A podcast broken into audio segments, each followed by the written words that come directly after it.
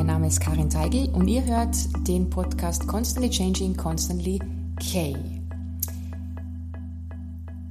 Alle von euch oder viele von euch werden wahrscheinlich jetzt die letzten Wochen ganz mit ganz, ganz großen Ohren zugehört haben, als mein Fitnesstrainer, mein Personal Coach so genannt, Florian Appler, so ein bisschen über Ernährung und Fitness geplaudert hat.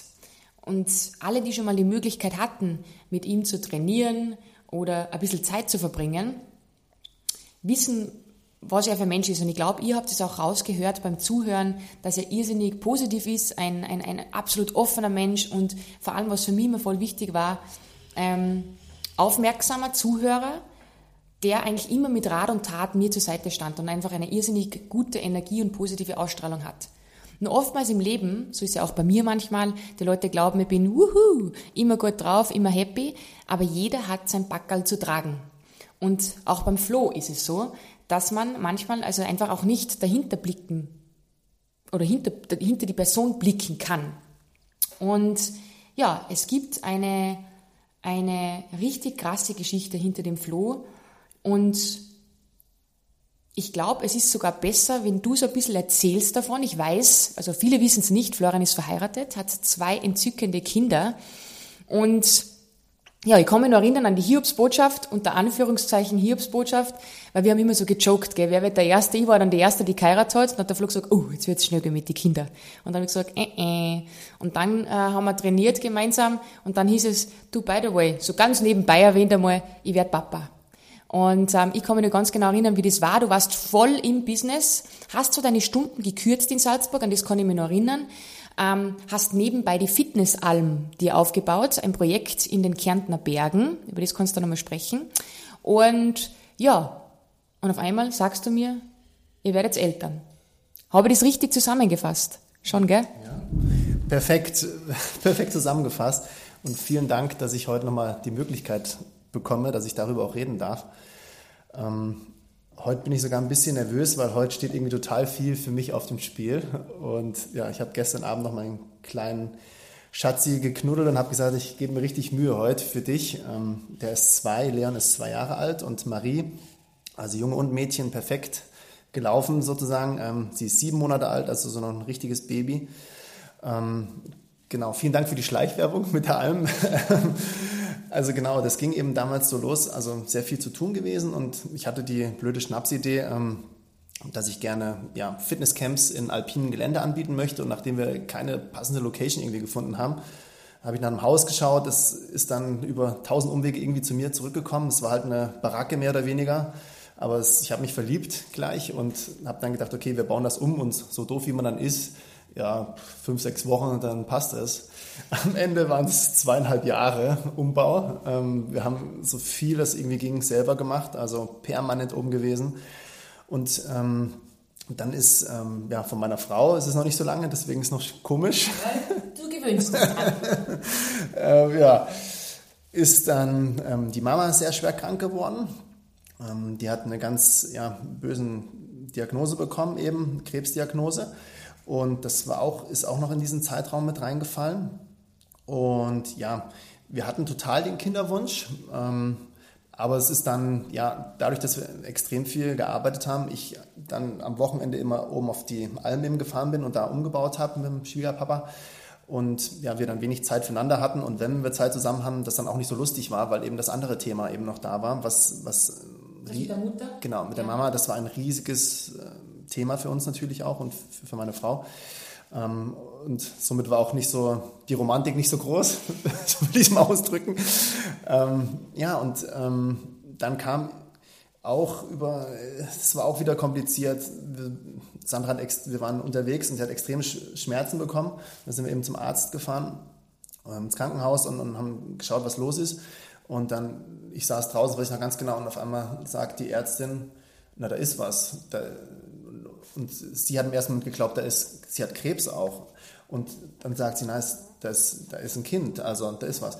Ähm, die sind schwanger. Und, und ich saß, und ich habe es gehört natürlich, ich saß nur ein paar, ein paar Meter entfernt und dann, ähm, Schatz, hast du es gehört? Ich so, äh, ja. das war für mich ich war völlig perplex in dem Moment. Ähm, und die hat das aber dann gleich wieder revidiert ziemlich. Aber äh, es deutet jetzt alles darauf hin, ähm, auch mit den Blutwerten, die wir jetzt gerade bekommen haben, ähm, dass ganz oft in der Phase der Schwangerschaft, das scheint wegzugehen, mehr oder weniger so. Und dann sind wir in diesem ganzen Trubel, der sowieso schon war, sind wir dann permanent ähm, aller, ich weiß nicht mehr genau den, den Rhythmus, aller sieben Tage oder so, muss man ins Krankenhaus, immer wieder schauen, Blutwerte nehmen und so weiter.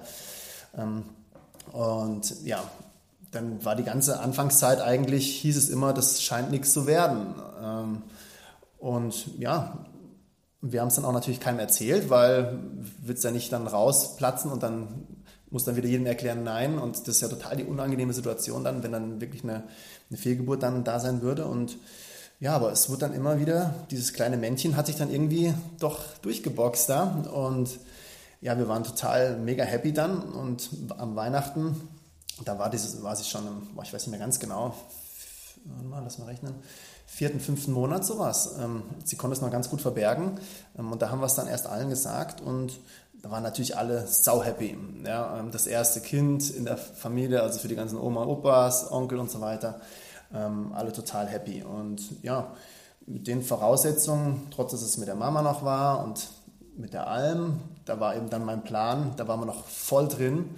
Und ich habe gesagt, okay, wenn der jetzt auf die Welt kommt, der, der kleine Kerl, dann möchte ich alles ähm, für ihn gut vorbereiten. Ich möchte Zeit haben. Ich möchte nicht so ein Papa sein, der nie zu Hause ist, sondern ich, ich möchte zu Hause sein, wenn, wenn er, wenn er ja, abends ins Bett geht, möchte ich da dabei sein. Ähm, ich, ich will nicht mehr am Wochenende permanent weg sein und da habe ich dann gesagt, okay, ich werde die Arbeitsweise werde ich umstellen und ich möchte, dass das Projekt bis dahin abgeschlossen ist, der Umbau. Das hat jetzt nicht ganz funktioniert, das ist dann noch ein bisschen in seine Zeit reingegangen, aber er war noch so klein am Anfang, das hat er nicht gecheckt. Aber ich habe dann meine ganze Arbeit umgestellt, also ähm, abends meine ganzen Abendtermine habe ich weggegeben, meine ganzen Wochenendtermine habe ich weggegeben, habe ich dann an andere ähm, befreundete Trainer gegeben, habe dann dem Kunden weniger angenommen und ähm, habe dann halt ja, gesagt, okay, das ist mir halt so wichtig, der, der Kleine.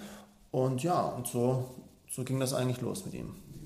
Man muss dazu sagen, man kann sich die Fitnessalm auch online anschauen. Du hast mir immer wieder natürlich über den Progress ähm, und den Prozess oben auf der Alm immer wieder Bilder gezeigt und es ist ein Wahnsinn. Also wenn du jetzt sagst, du hast es umgebaut, dann würde ich jetzt meinen, ja, so ein bisschen Farbe an die Wand klatschen und bla bla bla.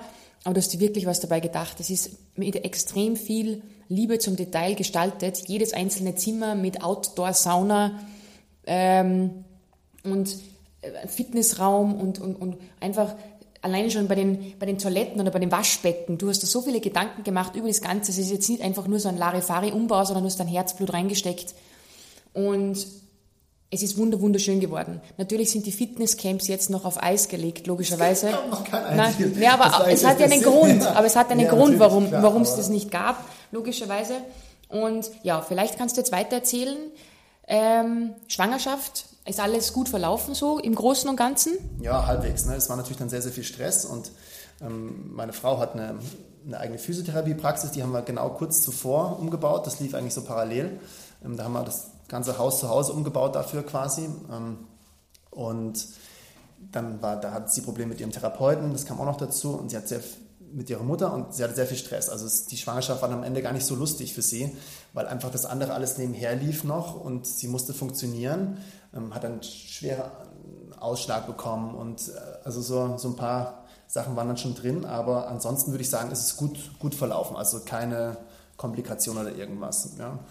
Ähm, Geburt und so weiter war auch alles relativ okay, sage ich mal. Ähm, ganz normale Geburt und so weiter.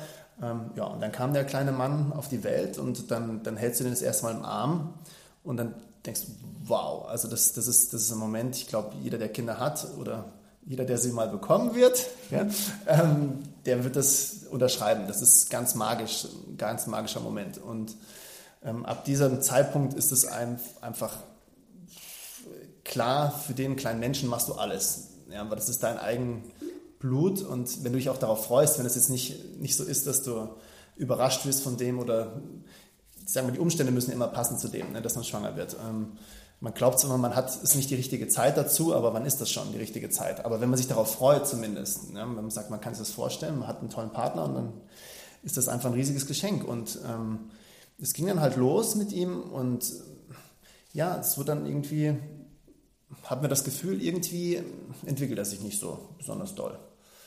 Ja, dann ging eigentlich so diese Geschichte eigentlich jetzt erst so richtig los, ja. Ich kann mich noch erinnern, ihr habt ja mal gefragt, ja, und wie läuft's und, und, und passt alles? Und hast du gesagt, ja, es ist eigentlich alles im Großen und Ganzen gut, aber du hast jetzt ein bisschen das Gefühl, dass irgendwas nicht stimmt. Du hast es gerade gesagt, er entwickelt sich nicht so toll, ja. Am Anfang wahrscheinlich, logischerweise, gerade du als Optimist, und du bist immer so positiv, hast gesagt, ah, das wird schon. Das wird schon werden, das ist wahrscheinlich jetzt einfach so und fertig aus Pasta. Absolut, ja. Wie war das? Wann hast du wirklich gemerkt, dass was mit deinem Kind vielleicht echt nicht stimmen kann? Genauso wie du es gerade beschreibst. Also ich bin da immer sehr optimistisch. Ich bin manchmal auch blauäugig. Ich gehe auch in Sachen rein und denke mir, das wird schon, ja, das kriegen wir schon hin. Und ich sehe dann gar nicht so, ich, ich male mir das nicht negativ aus, sondern immer, ich denke, das kriegen wir alles irgendwie hin. Und meine Frau ist ein bisschen anders. Ähm, die ist eher realistisch. Und sie hat dann schon immer, und sie ist ja Therapeutin, und sie hat schon gesagt, hm, dies und das. Ähm, und ich habe gesagt, ja, das wird, das wird schon.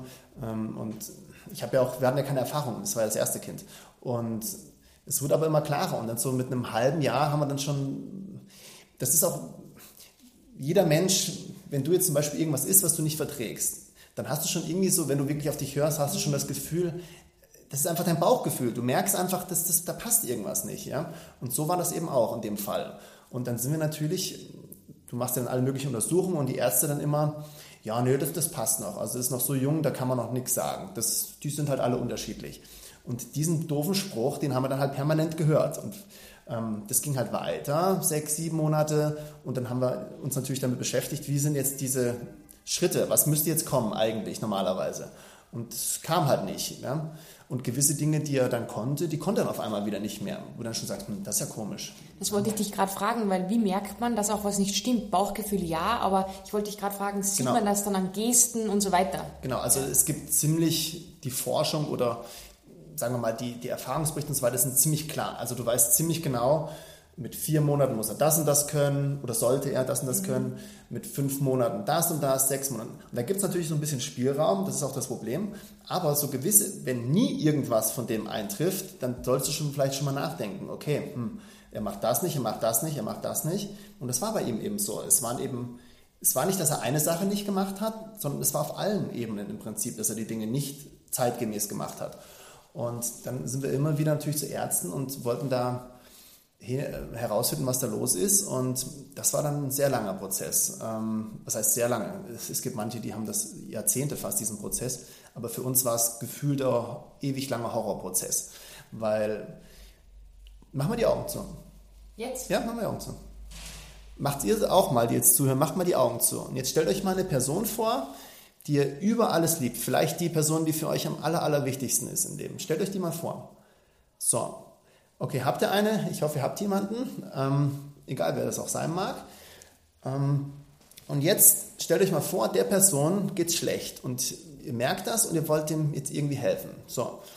Und es geht jetzt noch weiter. Ihr geht jetzt mit dem zum Arzt und er hofft euch, dass der Arzt euch dann sagt, okay, das und das ist das Problem. So, diesen Prozess durchlauft ihr, sagen wir mal, 20 Mal und ihr wisst es noch nicht. So. Und jedes Mal, das ist eine, bei ihm war das jetzt so, er ist ein ganz kleiner Mensch, ne? er kann das nicht sagen, was sein Problem ist. Jedes Mal mussten wir ihn festhalten. Der hat dann schon gemerkt, scheiße, jetzt muss ich da wieder hin. Jetzt musst du ihn festhalten, der fängt an mit Schreien. Dem laufen riesengroße Tränen über die Wangen. Ja, er schaut dich an, streckt die Arme zu dir hin und, und fleht mehr oder weniger mit seinem Blick, hilf mir, nimm mich hier weg und, und lass, lass ihn das nicht machen.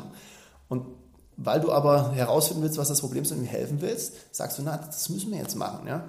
Und er fängt an mit Brüllen, wie verrückt. Dann hältst du ihm den Kopf fest, ja, deiner liebsten Person auf der Welt, ja, die hältst du fest, die, die von dir eigentlich nur gerettet werden möchte in, in dem Moment. Und dann kriegt er die Nadel in den Kopf reingestochen, ja, was weh tut. Und diesen Prozess, den haben wir sicher 20 Mal durchlaufen. Ja. Plus, dass wir dann schon angefangen haben, Therapie zu machen mit ihm. Und wir wussten nicht, was das Problem ist. Und immer wieder haben wir den Spruch gehört, na, jetzt äh, nehmt euch mal zurück, auch von allen anderen drumherum. Ja, jeder möchte dich ja auch irgendwie trösten. Und na, das wird schon und es ist halt so. Und der und der, der kann auch das und das nicht. Und der hat erst mit drei Jahren angefangen zu sprechen. Ähm, aber du weißt, irgendwas stimmt nicht. Ja? Und dann hast du immer noch diesen Widerstand und jedes Mal nimmst du diesen Kleinkerl mit und lieferst den quasi da ans Messer und, und er fleht danach, dass du ihn befreist, mehr oder weniger. Ja, und diesen Prozess haben wir dann permanent gehabt. Genau, Augen bitte wieder öffnen, nicht, dass du einschläfst. Ja, ich will niemals einschlafen. Ich glaube, das, das, das, das muss, jetzt bin ich kein Elternteil und ähm, nur Frau und Anführungszeichen, aber das muss ein Horror sein. Und ich kann mir schon vorstellen, dass auch von außen ganz viel Gegenwind kam von, keine Ahnung, bekannten, Verwandten, Freunden und so weiter, die sagen, sag mal, habt ihr noch alle das im Schrank jetzt zum 50. Oder, keine Ahnung, du rennst von Pontius zu Pilatus und jeder sagte dasselbe, chill dein Live quasi und ja. steigerte nicht, nicht so rein. Wie war das für euch auch, auch als Paar immer wieder, also das zu tun und aber trotzdem ist so viel Gegenwind da von allen anderen? Ja, ich würde jetzt, das ist ist nicht Gegenwind in dem Sinne, weil die Leute meinen es gut eigentlich, ne? Ähm, aber das ist einfach ein Problem. Und das, das kennt vielleicht, wenn ihr irgendwie betroffen seid, das hatte ich vorher gerade eben schon mal, wenn ihr, wenn ihr euch, vielleicht gibt es Leute unter euch, die auch jahrelang gemerkt haben, irgendwas vertragen oder können sie nicht essen. Oder sie haben irgendwas und es kommt keiner drauf. Ja, der Prozess, irgendwann zweifelst du an dir selber. Ja, der, der Tag kommt auch sicher. Und ähm, natürlich kommt dann irgendwann, weil die Leute können mit solchen Dingen nicht umgehen. Ja? Und wenn du eine Sache nicht erlebt hast, dann kannst du schon dreimal nicht damit umgehen. Wenn du jetzt selber betroffen bist ähm, und die Erfahrung gemacht hast, dann kannst du mit solchen Dingen umgehen. Aber das, das ist ja bei den wenigsten der Fall. Und ähm, das ist schon ein Punkt auf jeden Fall, ja? dass du dann permanent dich dann rechtfertigen musst. Ähm, und es, es tut dir ja selber leid. Du hast ja selber schon ein schlechtes Gewissen. Jetzt bringst du ihn wieder dahin. Er brüllt. Ne? Er hat dann ja schon Verhaltensauffälligkeiten gehabt. Das, wir konnten ihn eine Zeit lang gar nicht mehr auf den, auf den Wickeltisch legen, weil er geglaubt hat, sobald er liegt, dann wird wieder irgendwas Böses mit ihm gemacht. Ja? Ähm, das ist alles ja nicht lustig.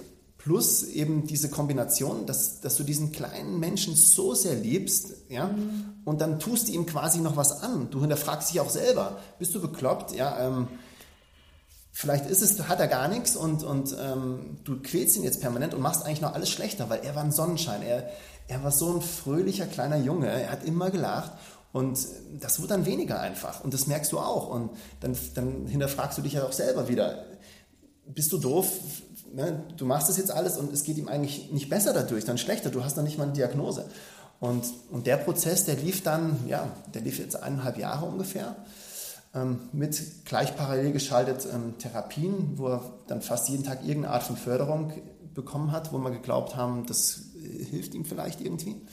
Da waren auch Sachen dabei, die nicht lustig waren für ihn und ähm, wo er auch ganz viel weinen musste und dann stehst du auch wieder daneben. Ähm, ja, auf jeden Fall, ähm, ja, war allein der Prozess dahin zu kommen. Und ähm, wir erzählen das ja auch hier nicht jetzt nur aus, aus Jux, sondern auch vielleicht, ähm, wenn ihr jemanden kennt, ähm, der vielleicht was Ähnliches irgendwie durchmacht oder, oder hat oder der vielleicht vor sowas steht, ähm, ist, glaube ich, ganz gut, wenn man die Erfahrung von anderen auch bekommt. Und ähm, ein großes Ziel von dem, was wir jetzt gerade planen und machen, ist eben auch, dass wir anderen mithelfen, weil das ist so enorm wichtig, dass du einen Weg weißt. Wie, wie, wie ist der richtige Weg, um irgendwo schneller hinzukommen, dass du das abkürzen kannst.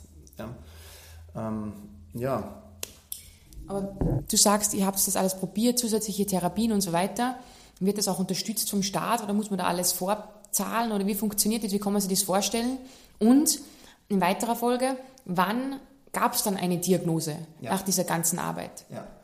Also das ist unterschiedlich. Gewisse Dinge werden übernommen, zum Teil oder ganz, aber das ist halt auch immer mit sehr viel Aufwand verbunden, weil du musst erst zu einem Arzt, der muss erst sagen, okay, du, das stimmt, also das, das braucht er. Ähm, der muss das verschreiben, mehr oder weniger. Du musst diese Dinge einreichen. Also da hängt auch total viel dran am Ende noch. Ähm, ist nicht so, dass du dann, du gehst dahin, zahlst nichts, sondern du zahlst es natürlich alles erste Mal und dann kriegst du das Geld zurück. Ähm, so ist bei unserem Fall, weil wir selbstständig sind. Ähm, und da ist, sage ich mal, Österreich schon ziemlich gut, weil die ziemlich viel auch machen und fördern. Ähm, Deutschland ist ein bisschen anders in dem Fall. Ähm, aber du musst dich da unfassbar auch ins Zeug legen, dass du da an diese Dinge rankommst.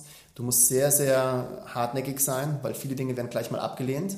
Ähm, dann kannst du Einspruch einlegen. Also da, da musst du sehr, sehr hartnäckig sein. Das ist ein Prozess, der viel Energie kostet, für nichts im Prinzip. Nur, dass du nicht auf den Kosten mehr oder weniger sitzen bleibst. Ja. Und du sagst gerade, man muss viel nachhaken und so weiter. Wer war das von euch? Was würdest du sagen? Das war, ja, es kommt wie aus der Pistole geschossen, es war deine Frau. Ja.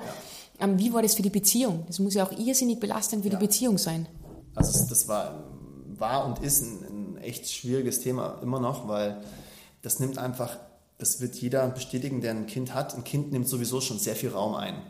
Also jede Beziehung ändert sich ja schlagartig mit dem Kind, weil das ist ein neuer, das ist das Zentrum mit einmal. Darum dreht sich auf einmal alles. Es ist nicht mehr alles andere, sondern alles andere muss sich erstmal darum drehen. Das nimmt schon diesen Raum ein und jetzt in diesem besonderen Fall dann nochmal mehr. Und das ist dadurch, dass wir auch sehr viel eben jetzt noch machen dafür, ähm, nimmt es noch mehr Raum ein. Also all das, was an Freizeit übrig bleibt, ähm, neben diesen ganzen Projekten, die wir so noch haben, ähm, nimmt das alles in Anspruch im Prinzip. Also Zeit für zu zweit ist unfassbar klein geschrumpft. Ähm, und wenn wir Zeit zu zweit haben, fällt es uns extrem schwer, nicht auch wieder über diese Themen zu reden. Ja? Ähm, und wir haben zum Glück eine tolle Oma, Opa, ähm, Onkel drumherum, die uns da super unterstützen und die uns immer wieder anhalten, los, jetzt, jetzt macht doch mal einen Abend was zu zweit. Ähm, ja, aber der Antreiber war ganz klar auch Sandra. Also sie ist ein unglaublicher Löwe, Löwin ähm, vom Sternzeichen und so auch. Also sie kämpft für, für jeden, der ihr wichtig ist, halt wie verrückt und sie hat da geforscht und wir sind, weil du Diagnose jetzt eben angesprochen hast, die Diagnose haben wir nur bekommen, weil sie diese Analysemethode herausgefunden hat, dass die gibt schon. Ähm, da haben uns die Ärzte, das muss ich echt sagen, die haben uns voll im ja, Stich gelassen, nicht, nicht bewussterweise, einfach weil sie es nicht wussten. Ja? Ähm, und das ist auch Aufklärung, extrem wichtig, ja? Ähm, weil es gibt schon tolle Methodearten, ähm, um Dinge herauszufinden. In unserem Fall war es eine Genanalyse und wir waren dann hier in den Salzburger Landeskliniken und wollten, sollten wieder abgespeist werden. Also es sollte eigentlich nur ein Kopf-MRI gemacht werden. Das läuft ja unter Vollnarkose, was ja auch schon nicht lustig ist, wenn du dir das für so einen kleinen Kerl vorstellst. Und das war ein irrsinniger Kampf, dass dann alles so gelaufen ist, wie wir es wollten. Und wir haben gesagt, wir gehen hier nicht raus, bevor nicht wirklich jetzt diesmal alles getestet wird. Wir kommen nicht noch zum 35. Mal jetzt und tun mir das immer wieder an, sondern wir bleiben jetzt so lange hier, bis ihr alles getestet habt. Und wir machen auch diesen eben diesen einen Test, man nennt das ähm, Exom-Analyse, das ist eine Genanalyse ähm, und dort wird quasi die komplette Genetik analysiert.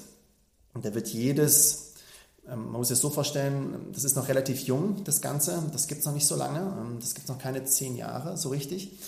Ähm, das ist, ähm, das steckt noch in den Kinderschuhen, aber nicht mehr ganz. Ist, aber es ist sehr aufwendig. Und die Leute sagen nicht, klar, mach mal. Das ist nicht so, wie wenn du jetzt sagst, okay, bitte nehmen Sie doch mal Blut ab und schauen Sie die Vitamine an, sondern dass Sie das machen, ist schon Aufwand. Ja? Und wir haben dann viereinhalb Monate ungefähr haben auf die Diagnose dann gewartet, also auf die Aufwertung.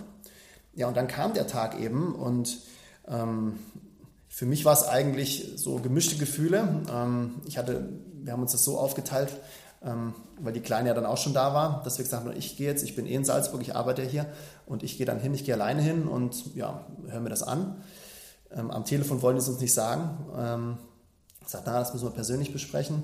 Und ich bin eigentlich, sagen wir, mit gemischten Gefühlen hingegangen, weil ich gedacht habe, ja, vielleicht kriegen wir jetzt auch gesagt, ähm, nö, wird alles gut. Ne? Und, und er war ja dann schon 8, 20, 20, 21 Monate.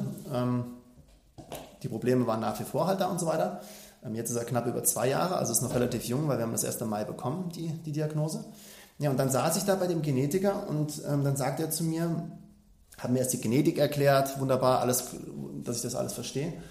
Und dann sagt er zu mir, ähm, ihr Sohn hat das Syngap-Syndrom. Und ja, toll, ich konnte mir darunter jetzt überhaupt nichts vorstellen. Ne? Und dann habe ich gesagt, okay, und was bedeutet das? Ähm, ja, das, es gibt nur ähm, auf der ganzen Welt, ähm, wissen wir jetzt von 45 Fällen. Und da hat es schon das erste Mal bei mir so klack gemacht, habe ich gedacht, scheiße, das ist nicht gut. Je weniger Leute, desto schlechter. Ja? Ähm, und was sind die Folgen? Ja, dann hat er mir das eben beschrieben. Also starke geistige Behinderung, Epilepsie, Autismus und da hat er mir noch keine Ahnung, wie viele andere Sachen noch gesagt, das habe ich gar nicht mehr gehört, weil bei mir ist das Wumm. Das erste war natürlich diese geistige, diese geistige Behinderung, das war für mich, das hat für mich am meisten Raum eingenommen in meinem Kopf. Dann Epilepsie noch, weil das natürlich auch was Schlimmes ist, ähm, wenn du dann diese epileptischen Anfälle bekommst. Und ja, das war dann so, er hat das ganz trocken, er ist ein Genetiker, er war kein Psychologe, ja. Er hat mir das ganz trocken so erzählt und bei mir lief dann so im Kopf, ähm, weißt du, was du mir gerade erzählst? du erzählst mir gerade, mein Sohn wird niemals ein normales Leben haben und ich auch nicht. Ja? Weil wir werden ein Leben lang für ihn da sein müssen. Ja? Weil der wird nicht irgendwann ähm, gewisse Dinge machen können, weil es einfach nicht kann vom Kopf her. Ja? Äh, sprechen und so weiter. Das ist alles extrem schwer für die, diese Betroffenen, diese Syngap-Kinder.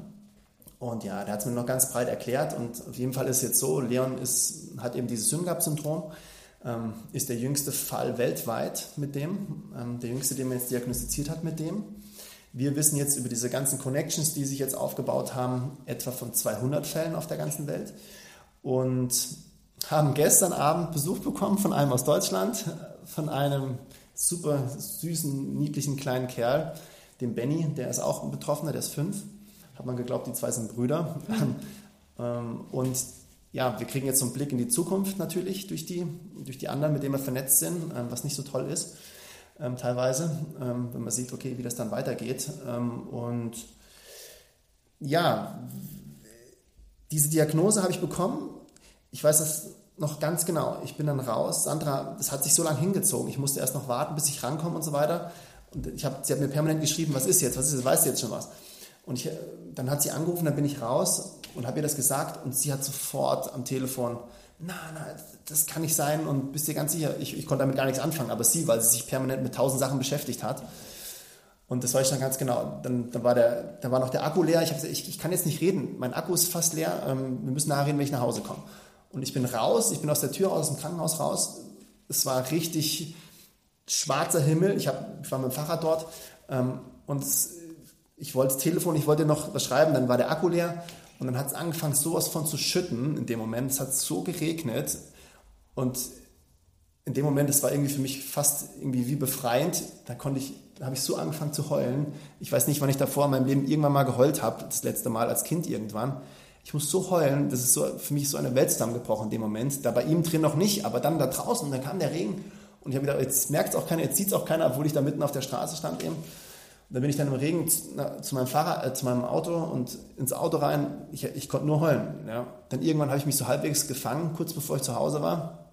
Und dann rein, dann habe ich ihn gesehen, zack, dann ging es wieder los. Ne. Ich habe ihn gesehen und gedacht, fuck, das ist, ja, ich, ich habe den so gern, den kleinen Kerl, und dann siehst du ihn an und denkst, scheiße, scheiße, jetzt weiß ich das, ja. Und, äh, und da ist eigentlich für mich das erste Mal so, sowas zerbrochen, weil es gibt es bei mir eigentlich im Leben nicht, dass ich irgendwie das Gefühl habe, irgendwas kann man nicht schaffen.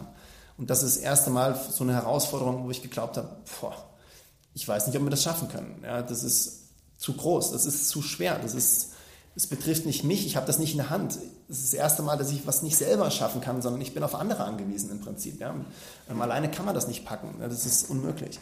Und ja, für uns war das ein riesiger Schock dann, diese Diagnose zu bekommen da ist erstmal richtig eine Welt zusammengebrochen. Wir, wir, wussten die ersten Tage gar nicht, wie wir damit umgehen sollen. Also das, man hat ihn angeschaut und hätte heulen können. Ja? Wenn man denkt, fuck, ja, was, was, soll das jetzt? Warum trifft uns das jetzt? Ja, das ist so, das ist seltener wie ein Lottogewinn. Ja, seine Mutation, es gibt zwei oder mehrere davon, ist nochmal seltener als die der anderen. Das heißt, das, was er jetzt speziell hat, nochmal in dem, davon gibt es 10, 15 Leute auf der ganzen Welt mit dem. Warum trifft dich das jetzt? Ja? Aber so darfst du halt dann nicht denken. Ähm, und wir haben uns dann relativ rasch gefangen. Das ist ja jetzt erst seit Mai im Prinzip, ist noch nicht so lange her. Und dann war für uns eigentlich klar, sage ich mal so nach zwei Wochen Schockphase, ähm, das können wir nicht so hinnehmen. Wir, wir müssen jetzt da irgendwas tun. Ja. Und das ist der Prozess, auf dem wir jetzt quasi gerade sind, auf dem Weg. Ja. Jetzt muss ich was trinken. Äh, jetzt Ganz kurz, um nochmal zurückzugehen, du hast erst deine Tochter auch angesprochen.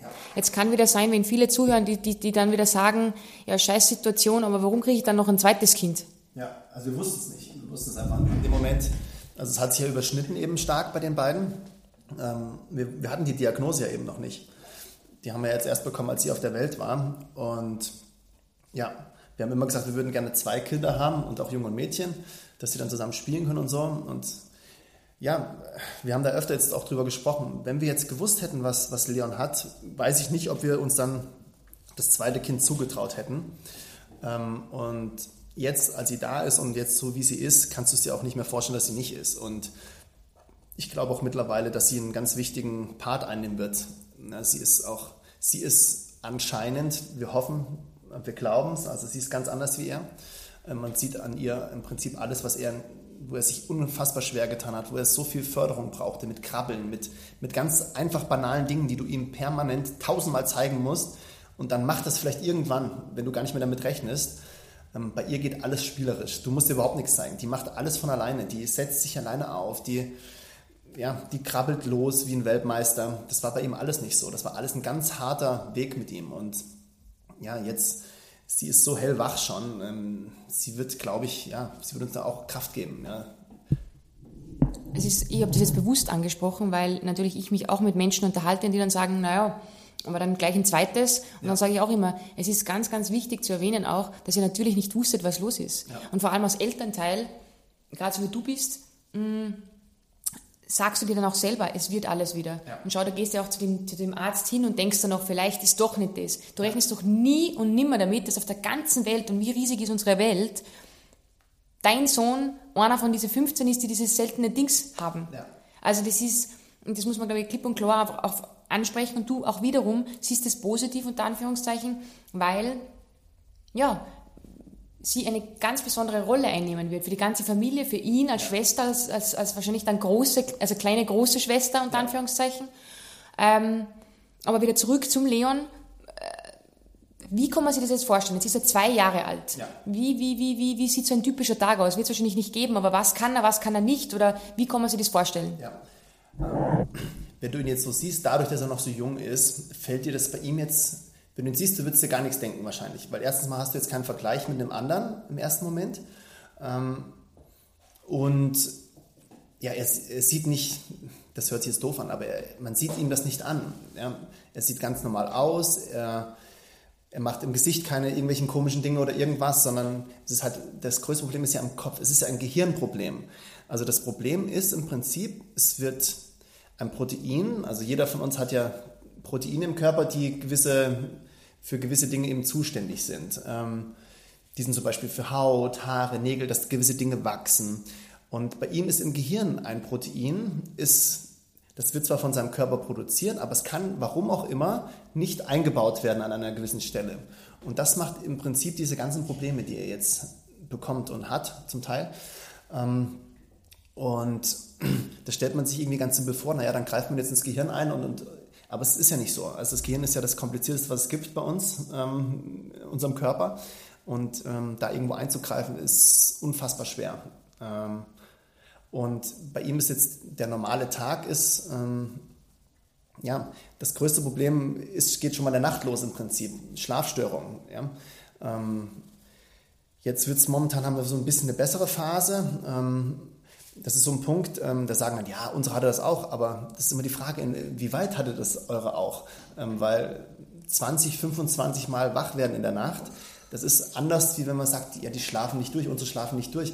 Nee, das ist klar, aber wenn, wenn du dann permanent, sage ich mal, aller paar Minuten fast geweckt wirst, oder lass mal eine halbe Stunde dazwischen sein, ähm, und immer mit dem ganzen Gedanken, der dahinter ja noch ist, dass du weißt, ähm, er hat vielleicht, ist gerade ein epileptischer Anfall, ja? Ähm, es ist seine Verdauung, die ist auch ein Problem. Ja? Und er kann ja nichts sagen, er kann ja nicht sprechen. Ja? Das können andere in dem Alter auch noch nicht. Ähm, aber die können schon einige Worte und die können sich ausdrücken. Und das, das, das macht er nicht, das kann er nicht. Er versteht auch gewisse Dinge nicht, er versteht auch die Zusammenhänge eben einfach nicht. Und das hast du dann immer noch alles im Hinterkopf und er tut dir leid. Ja, er tut dir sowieso schon leid. Und dann noch dieses mit dem Schlafen, wo er sich plagt. Er, er kann zum Beispiel auch ganz schlecht einschlafen. Ja, ähm, das ist, mittlerweile sind wir ein bisschen besser dran, aber wir haben dann teilweise zwei, zweieinhalb Stunden bei ihm am Bett gesessen, weil er alleine nicht einschlafen kann. Und dann am Anfang ging das, dann hat er noch gespielt und dann aber irgendwann hat er nur noch Brüllen angefangen, wenn du nicht da warst. Das heißt, du sitzt dann daneben und wartest und singst und machst ihm Fläschchen und liest Geschichte und streichelst ihn und massierst ihn ein bisschen und dann fängt er, fängt er wieder an und brüllt, weil er einfach selber merkt, dass er nicht einschlafen kann, ja, obwohl er müde ist. Er wälzt sich und reibt sich die Augen, aber das ist dann halt sein Gehirn. Ja. Die kommen halt schlecht zur Ruhe dann ja, mit dem. Ähm, seine Tage sehen so aus, dass er jeden Tag auch irgendeine Form von, von Therapie entweder von uns bekommt oder von irgendwem anders. Ähm, dann machen wir ganz viele verschiedene Dinge. Ähm, Logopädie, Ergo, Ergo ähm, Physio, dann alles Mögliche ins Energetische auch rein. Also wir schöpfen eigentlich alles aus. Ähm, Reittherapie, ähm, Schwimmen, also Wasser, Wassertraining ähm, und dann alles Mögliche, was wir uns selber noch angeeignet haben. Ähm, Oma, Opas, die sind alle mit eingebunden im Prinzip in diesem ganzen Prozess. Ja.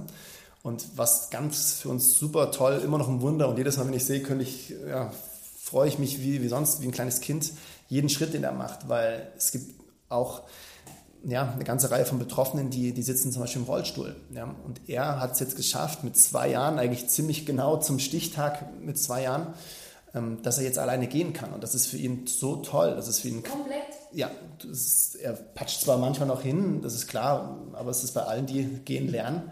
Aber er kann jetzt ganz alleine gehen und das ist für ihn schon ein riesiger Quantensprung. Mhm. Und er ist auch happy drüber, weil jetzt kann er sich, jetzt ist er autonom, jetzt kann er sich bewegen überall hin. Ja. Ähm, was dann natürlich auch wieder äh, Probleme mit sich bringt, aber das ist für uns so toll.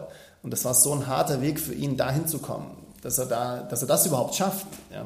Aber also du hast zum Beispiel bei mir mal angesprochen, auch die Problematik, dass er gewisse Sachen lernt, wie zum Beispiel mit dem Löffel essen und das aber dann zwei Tage später nicht mehr weiß. Kann das auch mit dem Laufen wieder passieren? Könnte das sein, glaubst du? Also wir wissen ja wirklich noch vieles nicht so wirklich, weil erstmal, weil es eben nicht erforscht ist bei der Krankheit und weil wir die Erfahrung nicht haben. Und wir lernen jetzt ganz, ganz viel im Prinzip und versuchen zu erlernen, ähm, was er sich auch besser behält zum Beispiel. Ähm, das ist nämlich ganz spannend, weil gewisse Dinge kann er sich merken. Der weiß zum Beispiel genau, wo sein, wir haben gegenüber einem Bauern einen Kuhstall, da weiß er ganz genau, wo die Kälbchen drin sind und da will er immer hin. Oder wo der Bäcker ist, weil da hat er mal von dem Croissant bekommen, jetzt will er da immer hin. Also solche Dinge merkt er sich und andere Dinge, die, er, die du ihm zeigst, merkt er sich nicht. Ich gehe davon, ich weiß es nicht, ich gehe davon aus, dass es im Gehirn einfach ganz anders gespeichert wird. Und dass es Dinge sind, wenn sie ihm gefallen oder wenn es Dinge sind, ähm, die räumlich zum Beispiel sind, also wenn es ein gewisser Platz ist, das kann er sich irgendwie besser merken anscheinend, wie, wie jetzt, wenn ich ihm sage, das ist die Kuh, wo ist die Kuh, zeig mir mal die Kuh, dann zeigst du ihm das tausendmal und dann weißt du immer noch nicht, ob er es kann, ob er aus Zufall jetzt da mal drauf tippt auf die Kuh. Ähm, und du gehst mit ihm an einen Ort und den merkt er sich relativ schnell. Bei dem einen Bäcker, da waren wir einmal und da bin ich mit ihm da vorbei und habe ich gar nicht dran gedacht. Das ist ein ganz kleiner, das siehst du gar nicht, wenn du da vorbeigehst. Und er, äh, äh, äh irgendwie, ich, was ist denn jetzt? Dann hat er sich aufgestellt und geschaut, äh, äh, dann soll ich ihn rausnehmen. Also du lernst natürlich auch, obwohl er nicht sprechen kann, lernst du seine deuten. zu deuten, ja. was, was will er jetzt. Und dann rausgenommen. Ich sage, okay, habe ich ihn hingestellt und dann ist er losgetapselt und ist da rein. Und dann ich gesagt, hm, bei mir war er da nie drin. Der muss mit Opa oder mit irgendwem da mal rein sein. Und dann wollte er da rein. Das hat er sich gemerkt. Ne? Und so schauen, versuchen wir auch zu verstehen, was, wie merkt er sich Dinge schneller? Ja? Ähm, worauf spricht er schneller an? Also ob das mit Akustik, mit Bildern zu tun hat. Und das, das ist für uns ein riesiger Lernprozess auch. Das heißt, wenn du jetzt, wenn wir jetzt wieder mit meinen Hörern sprechen, die jetzt ja. zuhören, ähm, und irgendjemand, weil lustigerweise, ich habe dann auch vor einem Monat jemanden kennengelernt, die haben ein ähnliches, ähm, mhm. einen ähnlichen Fall, die sie eh schon mit dir kurz geschlossen hat. Genau, ja. Aber es war auch für mich so ein Aha-Erlebnis, weil der Georg sagt, ja, die hat, das Kind hat eben irgendeinen ein, ein Gendefekt. Und ich habe dann gesagt, ja, dass ich halt auch jemanden kenne, der das hat und vielleicht wollt ihr euch mal kurz schließen. Und ich glaube, es ist irrsinnig, weil oft fühlst du dich alleine gelassen. Ja. Das war eine alleinerziehende Mutter, ja, die zwei Kinder hat und komplett alleine ist. Die hat niemanden. Unfassbar, ja. Und ähm, da habe ich dann auch gesagt, schließt ihr euch mal kurz, aber ich glaube, es ist so wichtig, dass du zumindest ein bisschen eine Anlaufstelle hast, wo du ja. sagst, da kannst du dich an jemanden wenden. Egal, ob das dann dasselbe ist oder nicht dasselbe ist, aber ich glaube, es ist irrsinnig wichtig für euch da draußen, für alle, die so ein Gefühl haben, dass irgendwas nicht passt. Ja. Es gibt auf jeden Fall Hilfe auch. Ja, ähm, ganz super, super wichtiger Punkt auf jeden Fall.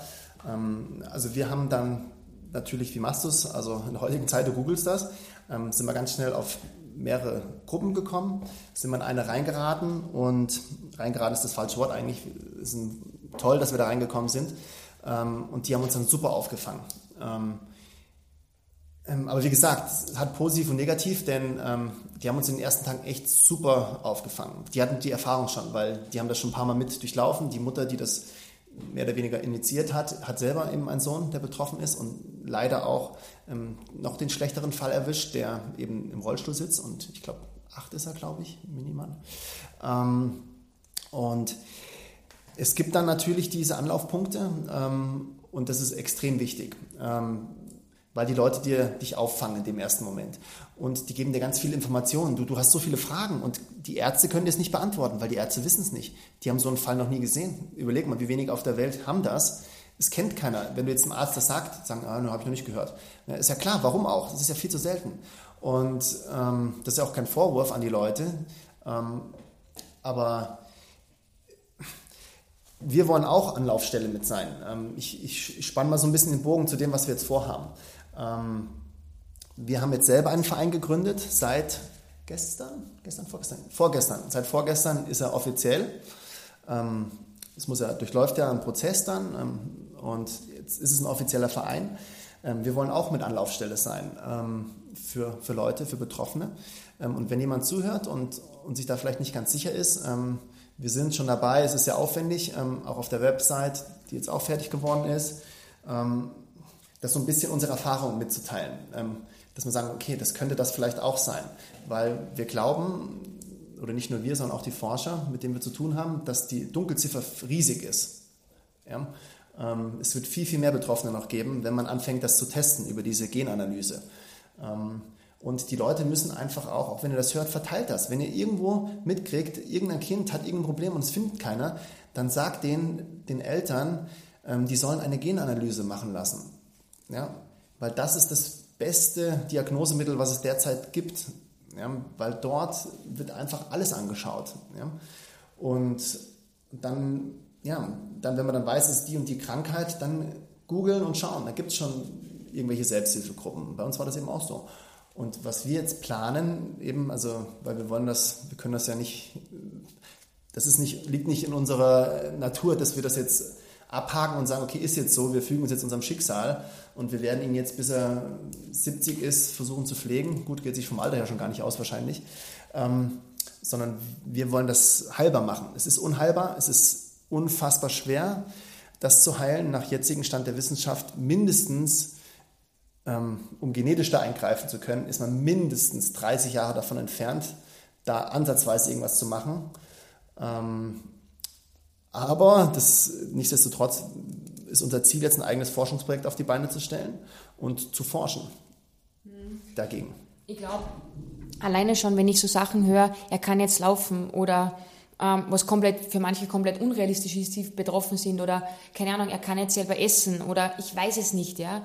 Das sind schon Baby Steps, ja. in, die ihr erzielt mit dem, was ihr macht, mitunter, weil es wird unterstützen, einfach logischerweise, es kommt ja nicht von irgendwoher. Ähm, wenn ihr aufgegeben hättet, wahrscheinlich vor einem halben Jahr oder im Mai, wie die Diagnose kam und einfach sagt, ja, es ist halt jetzt so, jetzt schauen wir mal, was passiert. Ich glaube, du, das ist, das ist dein Kind, du kämpfst dafür und ähm, man sieht ja, es, es fruchtet ja auf eine gewisse Art und Weise gewisse Sachen. Und ich glaube, aufgeben wäre komplett das Falsche. Deshalb kann ich euch von ganzem Herzen nur dazu gratulieren, dass ihr sagt, ihr habt diesen Verein gegründet und wenn es nur unter Anführungszeichen dafür ist, dass sich einfach Menschen auch an euch wenden können ja. und ihr einfach forschen könnt. Ähm, und dem Leon vielleicht um, um, keine Ahnung, 10%, 15%, 20, 50, 100 idealerweise Prozent ein besseres Leben geben könnt, dann ja. habt ihr schon alles richtig gemacht. Ja. Und für mich ist ganz klar, dass wir das irgendwann heilen. Also wir werden die Krankheit vielleicht nicht heilen, aber wir werden ein Medikament finden, was ihm hilft. Ähm, es gibt viele Krankheiten, die nicht heilbar sind, aber mit einem Medikament kriegst du sie in den Griff. Und das ist, den Gedanken habe ich ganz fest und davon lasse ich mich auch nicht abbringen, ähm, dass das so sein wird. Ähm, ich glaube, man programmiert sehr viel. Ich beschäftige mich ganz viel mit Unterbewusstsein, mit solchen Dingen, mit Epigenetik. Was, was macht das Unterbewusstsein, was, was löst das aus? Ist ja nicht nur jetzt in dem Fall, sondern auch egal, was ihr jetzt nehmen wollt, ob ihr jetzt Sport, irgendwelche Zielerreichung. Ihr müsst es programmieren, ihr müsst es im Kopf haben, ihr müsst es ja, immer wieder träumen, immer wieder vorsagen und ähm, ja, immer wieder sehen. Vom, ihr müsst, je besser ihr euch diese Dinge vorstellt, aus meiner Sicht, desto eher treten sie ein. Und ähm, das ist für mich ist in dem Fall ein Riesen, ja, wirklich schwierig, dass in dem Fall so immer wieder biegst du da mal ab und denkst, fuck, das schafft man nicht. Aber wenn 90 Prozent in dir sagen, okay, das, dann kämpfen die gegen diese 10 Prozent, die sagen, na, es wird nichts. Und was wir jetzt machen, ähm, wir sind auf ganz vielen verschiedenen Ebenen jetzt gerade ähm, dabei, ein eigenes Forschungsprojekt auf die Beine zu stellen. Wir sind jetzt mit der MedUni in Wien dabei, ähm, ein Forschungsprojekt auf die Beine zu stellen. Und da geht es um Früherkennung. Also das ist für alle, die irgendwo in ähnlicher Art und Weise mit irgendwas betroffen sind, jetzt nicht, muss nicht mal diese Krankheit sein. Ist das ein Riesending, ähm, dass man die Früherkennung verbessert. dass man Aufklärung macht, auch bei den Ärzten, weil die Ärzte haben auch keinen Plan. Das ist einfach viel zu selten. Und wenn Dinge selten sind, dann kennt sich keiner aus.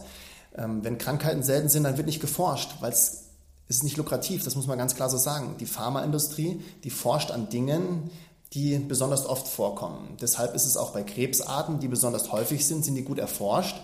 Sagen wir mal, Brustkrebs meinetwegen ist tausendmal besser erforscht wie eine ganz seltene, meinetwegen Kehlkopfkrebsart, die jetzt ähm, und weil keiner hat ein Interesse daran, weil du willst ja Geld verdienen am Ende damit, ähm, als Pharma, sage ich jetzt mal. Und deshalb müssen wir das privat machen. Wir müssen das alles privat finanzieren. Wir müssen uns diese Leute suchen in einem Feld, was für uns völlig neu ist. Also Forschung ist ja für uns ein völlig neues Thema. Wir müssen uns ja auch da reinfuchsen, mehr oder weniger. Ähm, da habe ich zum Glück auch Sandra, die das sehr, ja, die wie eine Irre da permanent sucht und macht. Und wir haben ganz tolle Leute um uns herum. Ähm, weil wir haben jetzt schon angefangen, auch ein Crowdfunding-Projekt gestartet, um Geld zu sammeln. Ähm, denn um das realistische Mal, sage ich mal, mindestens mal so zwei Jahre betreiben zu können, brauchen wir einfach eine Million.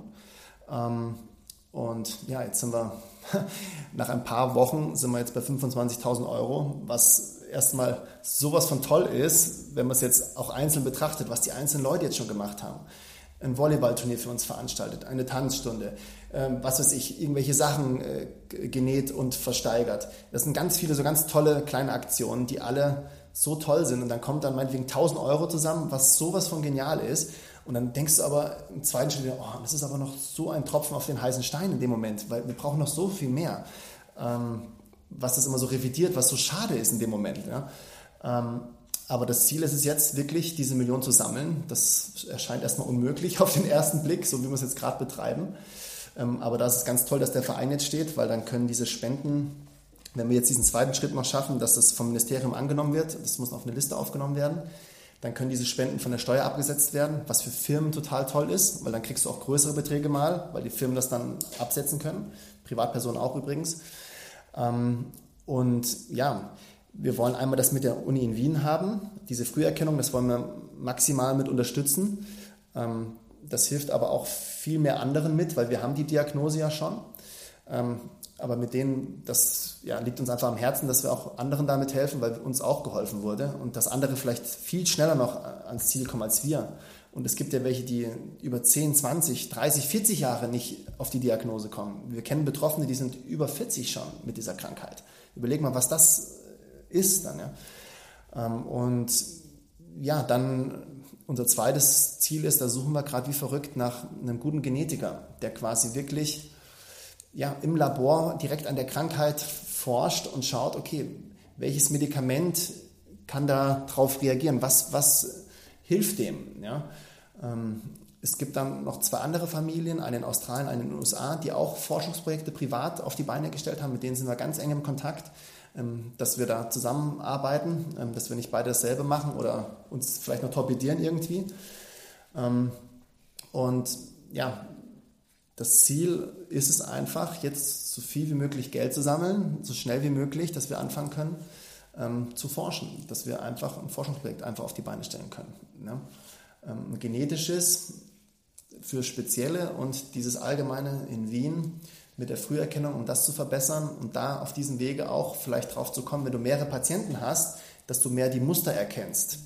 Mein Cousin ist Informatiker, der will mit uns dann das Informatikermäßig angehen, der will, ähm, will diese ganzen Analysen, diese ganzen Sachen, alle Infos, die man hat irgendwie, will analysieren und daraus ähm, auswerten. auswerten, was, was sind ähm, Parallelen, um damit vielleicht auch wieder zurückzukommen, okay, was könnte denen helfen? Also ähm, um da einen Ansatz zu finden. Welches Medikament vielleicht auch. Manchmal ist das ein Glückstreffer. Manchmal nimmst du aus Versehen das falsche Medikament ein und merkst auf einmal, huh, das gibt es auch diese Fälle, ganz selten.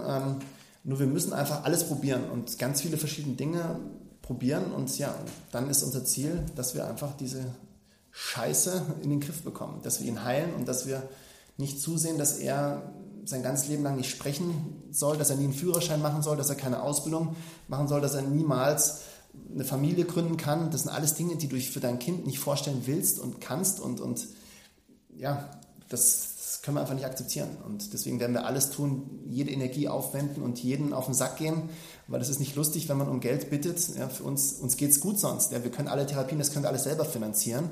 Ähm, aber wir können dieses riesige Forschungsprojekt nicht selber stemmen. Das geht einfach weit darüber hinaus über alles, was wir alleine aufbringen können.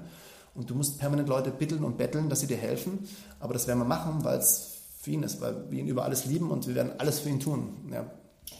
Und ich kann mich erinnern, wie ich mit dem Flo gesprochen habe, was kann ich tun? Ähm, und alle, die mir folgen, wissen, dass ich dass mir das äh, irrsinnig wichtig ist, wenn ich helfen kann, dass ich einfach auch meine Reichweite nutze. Da muss ich mir jetzt ähm, zusammenreißen, dass ich nicht emotional werde, weil das ist ganz ein wichtiges Thema da draußen. Uns geht's allen einfach viel zu gut. Ich reg mir auf, wenn ich, keine Ahnung, was weiß ich, zwei Kilo zu viel hab oder mein Arsch nicht genug ist oder ist ja wurscht, das sind jetzt banale Beispiele. Aber, und du hast einmal was ganz was Gutes zu mir gesagt, ähm, das wenn du dich umschaust, so viele Menschen erkennen nicht, wie perfekt deren Leben ist. Und ich zähle mich da dazu. Mein Leben ist wunder wunderschön.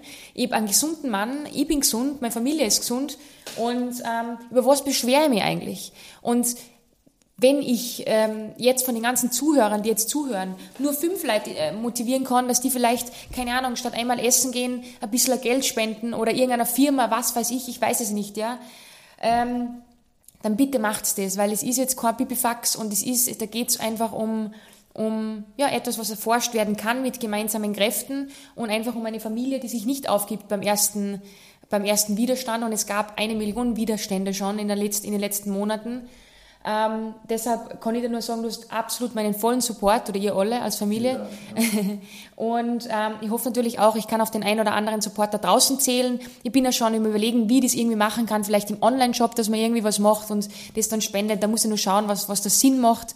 Ähm, keine Ahnung, ich überlege jetzt was, es wird irgendwie was geben, wo ich sage, da kommt sicher was von unserer Seite auch noch, aber ja, wir freuen uns über jeden einzelnen Support da draußen. Du, und wenn ihr nicht spenden wollt, dann spreadet zumindest den, das, das, das Wort, ähm, teilt unseren Blogpost, der online geht, sobald dieser Podcast online ist.